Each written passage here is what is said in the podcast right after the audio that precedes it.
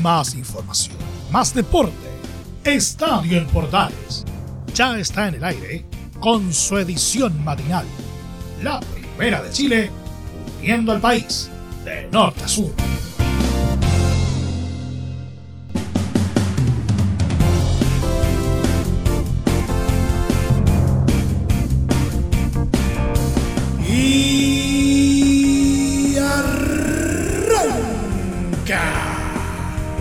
Señoras y señores, ¿cómo les va? Muy buenos días. Bienvenidos una vez más. Bienvenidos al show. Día lunes, inicio de semana. Y estamos eh, a un partido de terminar una nueva fecha, la número 19 del torneo nacional.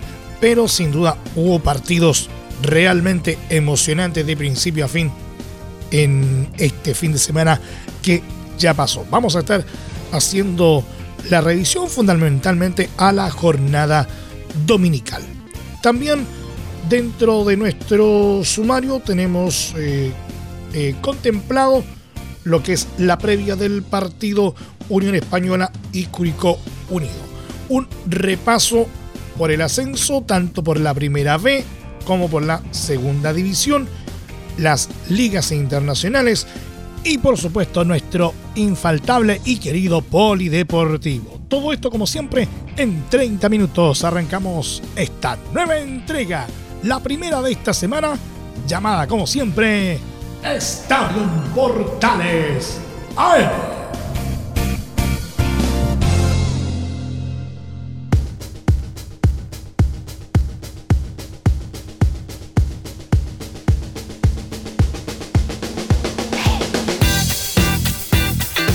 Desde el máster central de la Primera de Chile uniendo al país de norte a sur les saluda Milo Freixas.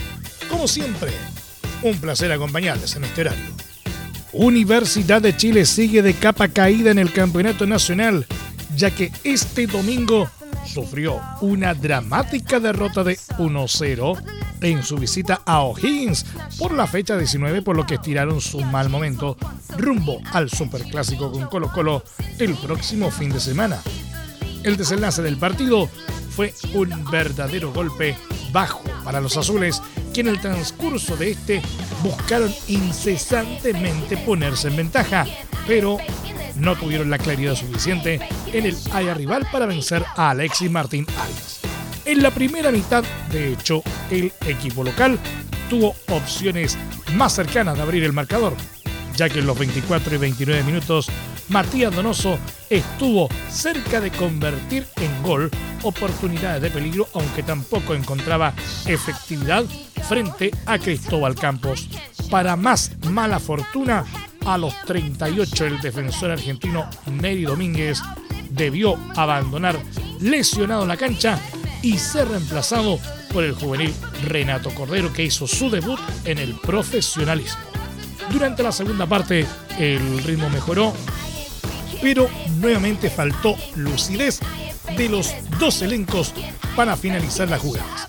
Darío Osorio y Junior Fernández tenían aproximaciones interesantes para los azules, mientras que Donoso y Facundo Barceló hacían lo propio en el área de la U y se encontraban con las reacciones de Campos. El desarrollo del compromiso hacía parecer que todo terminaba igualado, pero cumplido el tiempo reglamentario, llegaron los fatídicos minutos para el Bulla, ya que Álvaro Brun se fue expulsado con roja directa a los 90 más 1 al cortar un ataque prometedor de Esteban Moreira. Sanción que además lo deja fuera del superclásico. Y a la jugada siguiente, Donoso terminó por marcar el único y definitivo tanto para los dirigidos por Mariano Soso en los 90 más 2, al capturar con un remate un balón que no pudo ser rechazado desde el área visitante. Atención que viene Castro buscando el cabezazo, segunda instancia, balón que queda vivo, lo va bajando ahora fuerte, fuerte es el desborde, le va a quedar hermoso, está gol.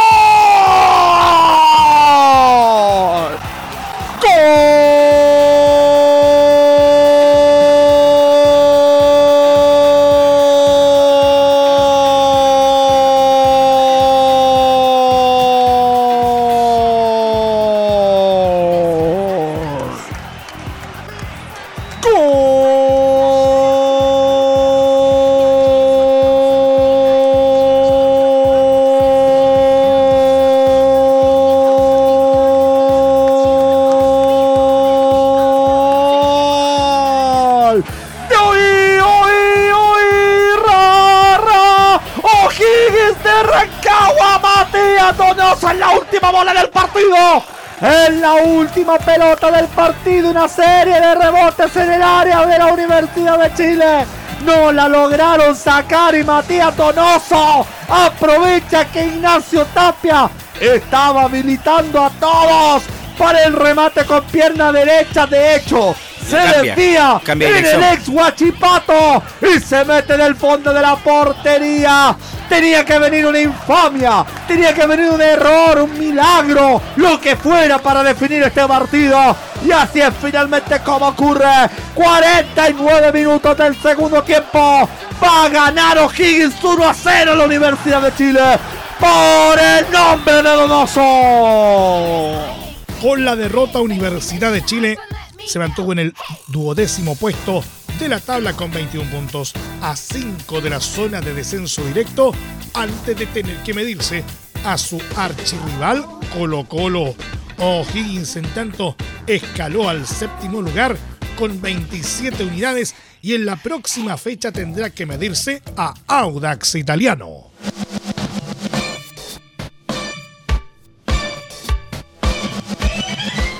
Luego de la derrota ante O'Higgins en Rancagua, el entrenador de Universidad de Chile, Diego López, se refirió al mal momento del equipo antes de tener que jugar el Superclásico con Colo Colo, aunque expresó su confianza de poder jugar un partido acorde a las exigencias que presenta. Y ya después mañana pensar que tenemos un partido eh, especial, importante, donde nos tenemos que recuperar sobre todo mentalmente va a ser una semana distinta.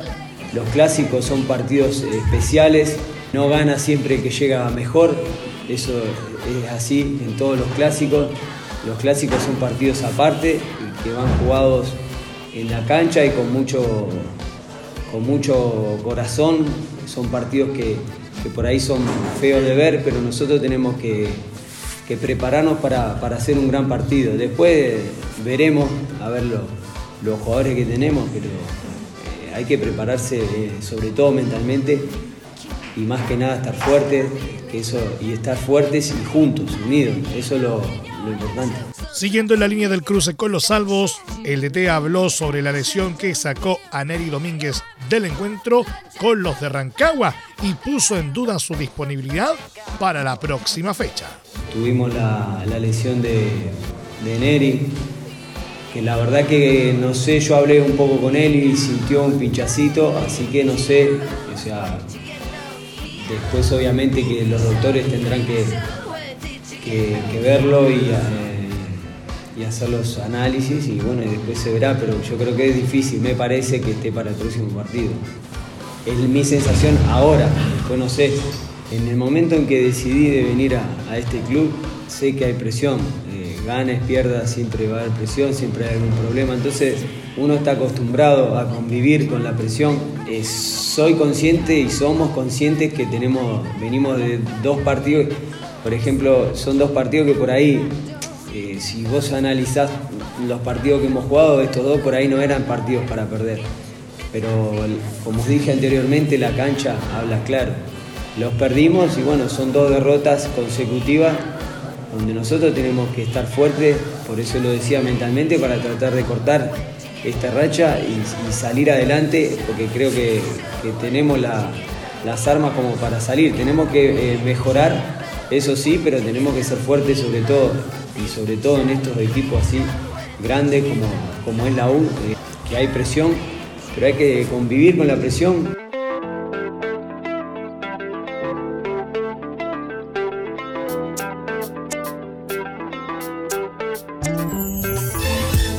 Universidad Católica perdió por 1 a 0 ante Palestino en San Carlos de Apoquindo en el marco de la fecha 19 y sigue estancada en el Campeonato Nacional tras sumar su segundo partido consecutivo sin ganar.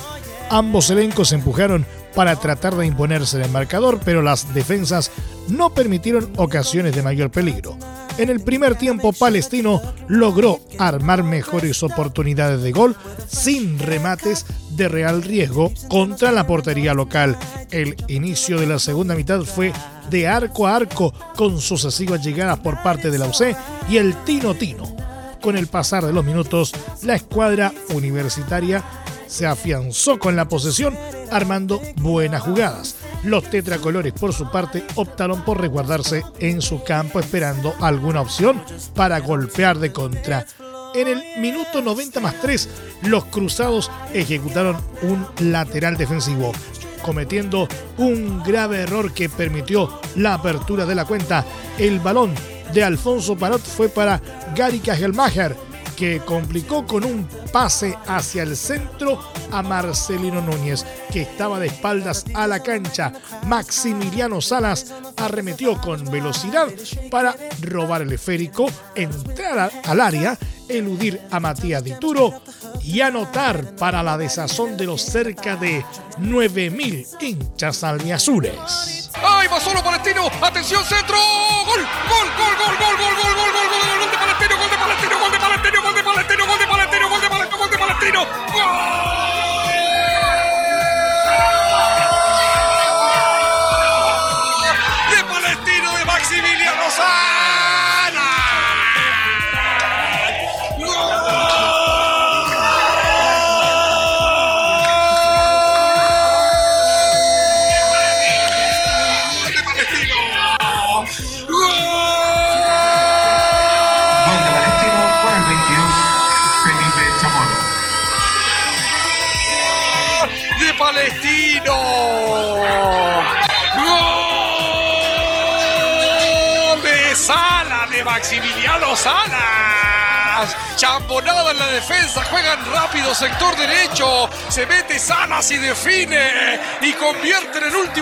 ¡Qué penal! Ni que ocho cuarto. Está el argentino Maximiliano Salas para anotar el primero para el cuadro de Palestino. Minuto 94, minuto 94.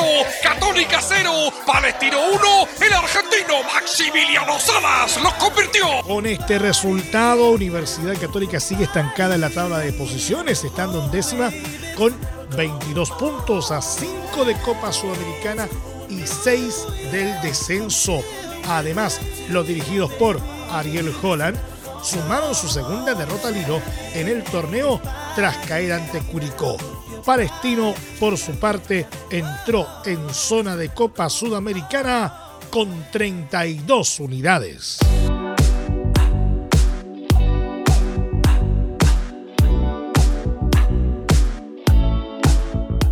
Ariel Holland, entrenador de Universidad Católica, habló ante los medios tras perder 1-0 ante Palestino, reconociendo los errores cometidos por los cruzados en los últimos encuentros que los dejan con dos derrotas seguidas en el campeonato nacional.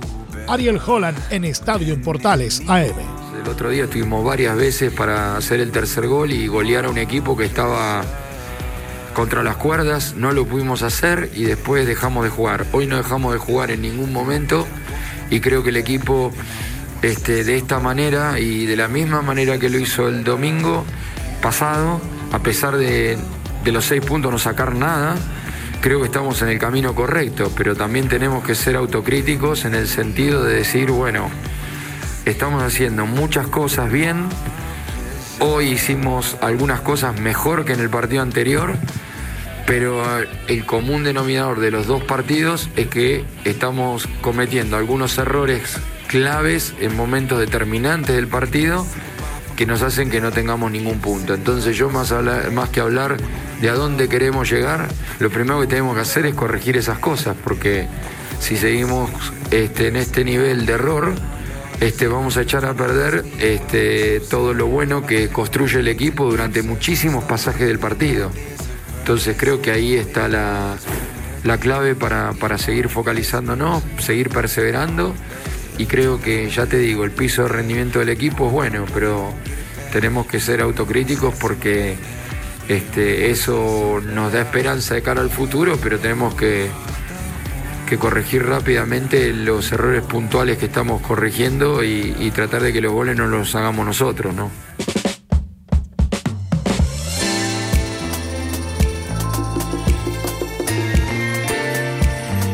Y en conferencia de prensa post partido ante la UC, Gustavo Costas, entrenador de Palestino, habló sobre el repliegue árabe durante el encuentro, indicando que en Chile se defiende muy mal. todo el éxito de los jugadores, los jugadores que, que dejan todo dentro del campo de juego, que entienden el mensaje de cómo jugarlo. Sabíamos que íbamos a hacer un partido durísimo. Acá, si vos me decís, capaz que el empate era lo más justo. Hay que ser sincero, capaz que no. Pero como, eh, sí, todo, todo, sabíamos que cuando no la teníamos, teníamos que, que saber defender. Acá hay algo en el fútbol que no es solamente atacar, el fútbol hay, hay que saber defenderlo, ¿no es cierto? Y a veces eh, eh, lo que veo mucho en Chile también que se defiende muy mal, como se defiende, se defiende muy mal y nosotros tenemos que estar, estar preparados para defender porque hay partidos que hay que trabajarlo. Y este fue un partido que lo trabajaron bárbaro, pues le cerramos casi todos los circuitos, no dejábamos espacio y, después cuando podíamos atacábamos, cuando podíamos presionábamos arriba y, mismo el gol. El gol nuestro viene sobre hora, pero fue una presión alta que, que ejercimos, que es muy difícil hacerla a, a los 92 minutos, 93 minutos. Y, los chicos estaban tan, comprometidos y agarraron tanto el mensaje que, que la pudimos hacer y, y lograron un triunfo importantísimo.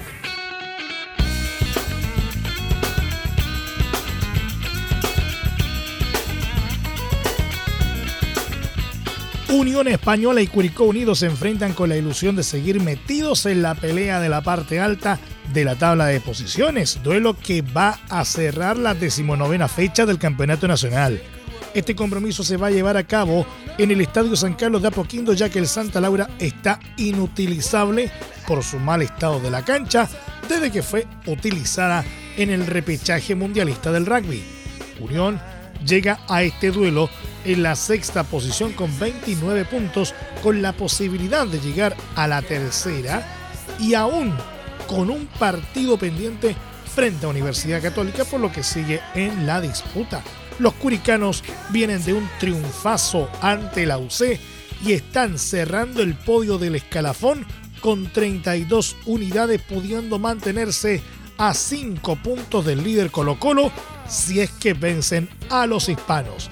Este compromiso será hoy lunes a las 18 horas y será transmisión de Estadio en Portales desde las 17.30 horas con relato de Cristian Frey.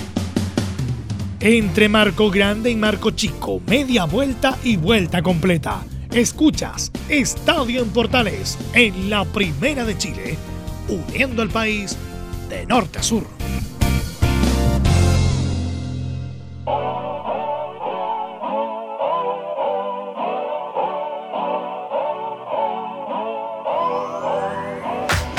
Y de la primera nos vamos al ascenso, partiendo por la primera B. Magallanes volvió al triunfo este domingo en el campeonato de ascenso y lo hizo con una victoria como visita por 2 a 0 sobre Universidad de Concepción, que reafirmó la amplia ventaja del equipo carabelero en la cima del torneo. En el marco de la fecha 21 de la primera B, los de Nicolás Núñez lograron abrir la cuenta a través de César Cortés en el minuto 21 del compromiso jugado en el estadio Esterroa Rebolledo. La segunda conquista del elenco de la región metropolitana llegó a los 90 más 7 gracias a un penal perfectamente cobrado por Cortés. De esta manera Magallanes alcanzó 51 puntos y es líder absoluto del torneo, seguido por Cobreloa, que es segundo con 40. Universidad de Concepción, por su parte, se estancó en el lugar 14 de la tabla con 18 unidades.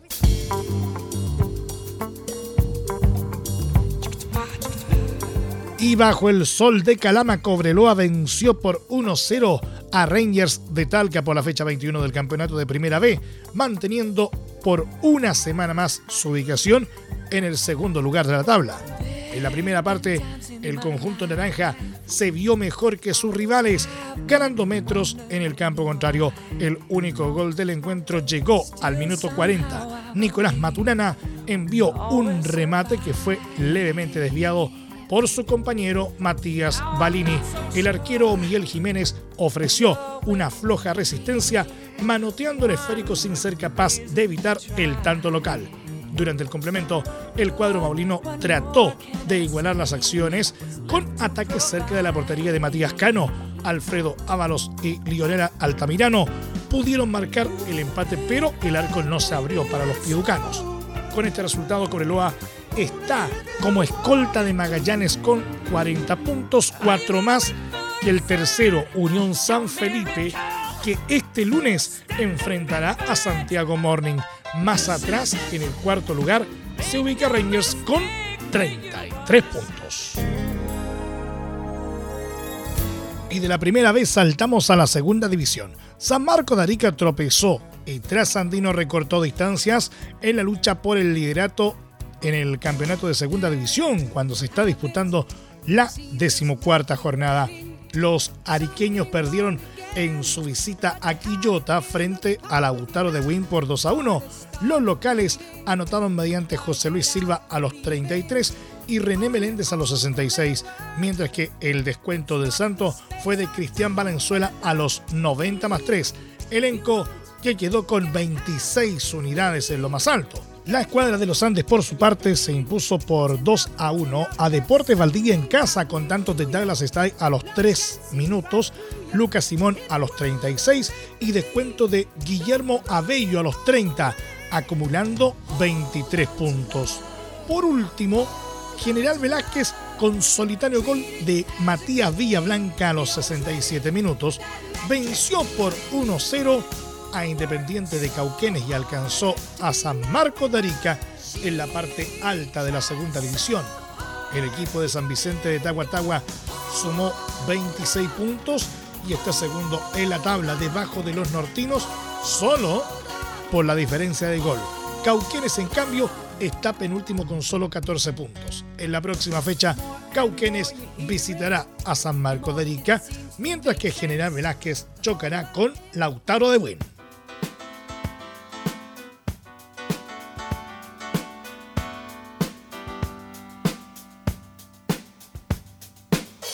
Veamos un poquito de ligas internacionales a esta hora de la mañana. River Plate venció con un amplio 3 a 0 al Aldo Civi por la fecha 10 de la Primera División Argentina, con Pablo Solari robándose todas las miradas gracias a su destacado ingreso en la segunda mitad.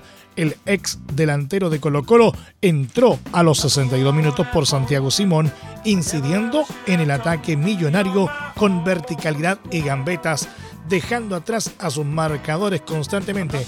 Tras seis minutos en cancha, el pibe estuvo cerca de su primer gol en el fútbol trasandino con un centro que terminó en dirección al arco, pero Javier De Becky, ex Audax, reaccionó para atajar. Agustín Palavecino abrió la cuenta a los 71, seguido por el tanto de Lucas Beltrán poco después a los 73, en una jugada iniciada con un balón filtrado de Solari. Miguel Borja, el otro gran destacado, cerró el marcador con su primera diana en River a los 76. La actuación de Solari dejó impresionados a los fanáticos de la banda que inundaron las redes sociales con comentarios positivos hacia su labor en un triunfo que deja a River a 7 puntos del líder Atlético Tucumán.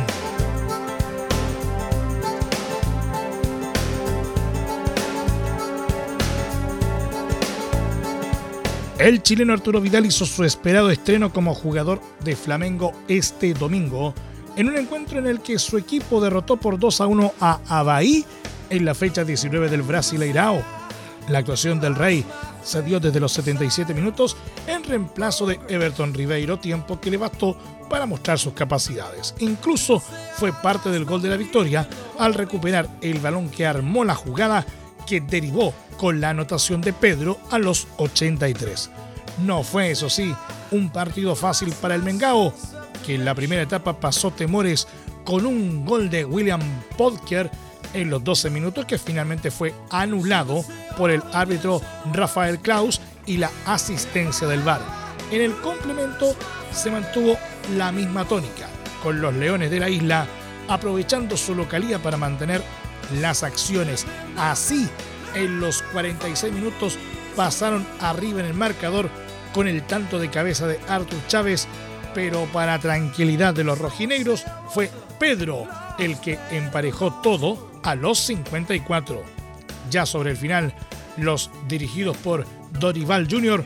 terminaron celebrando con el doblete de Pedro que le sirvió para controlar el compromiso hasta el pitazo final.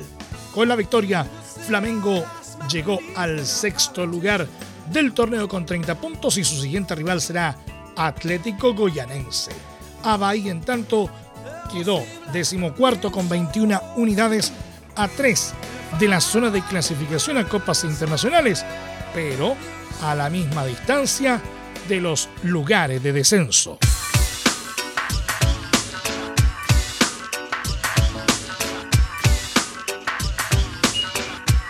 Rápidamente nos vamos a nuestro querido polideportivo. Los tenistas nacionales Cristian Karim número 70 y Nicolás Jarry número 118 ya tienen definidos sus rivales para el debut en el abierto de Kitzbühel, Austria, tras la publicación de los cruces de primera ronda por parte de la ATP. Gago, tras un negativo paso por Gestalt, jugará contra el argentino Federico Coria, número 78. Ambos se han enfrentado en tres ocasiones con ventaja para el trasandino por 2 a 1 en el historial. Por otro lado, Jarry, que ingresó al cuadro principal gracias a una wild card por su buena actuación en Gestalt, se medirá ante el español Pedro Martínez, número 52, en lo que será su primer cara a cara. En caso de ganar sus partidos, los chilenos se encontrarán en la segunda ronda de un torneo que inició este sábado 23 de julio con las clasificatorias y que se extenderá hasta el sábado 30.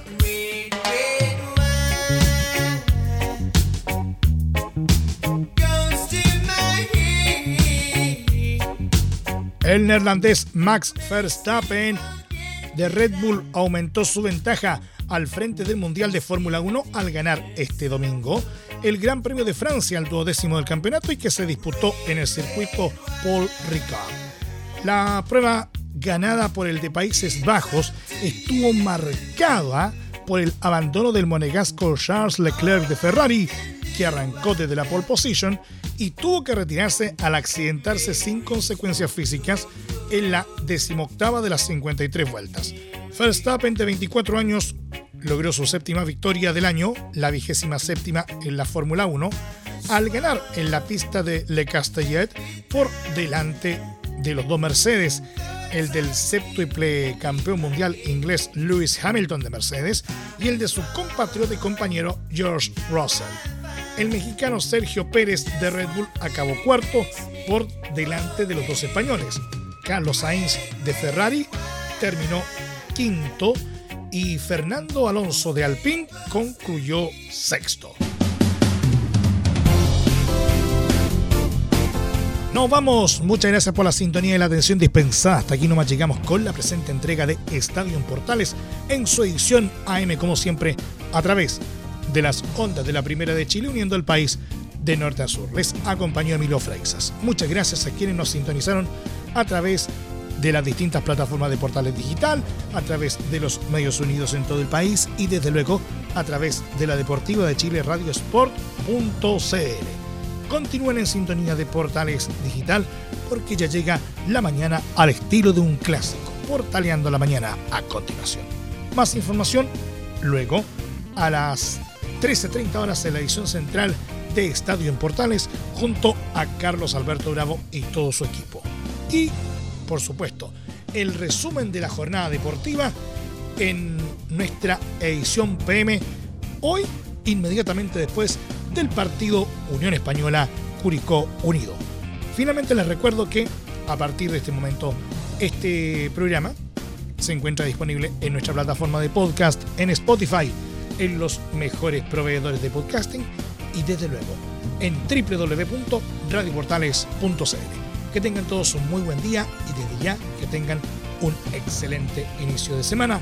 Y recuerden lo más importante, la pandemia aún no ha terminado. Más información, más deporte. Esto fue Estadio en Portales, con su edición matinal. La primera de Chile, uniendo al país de norte a sur.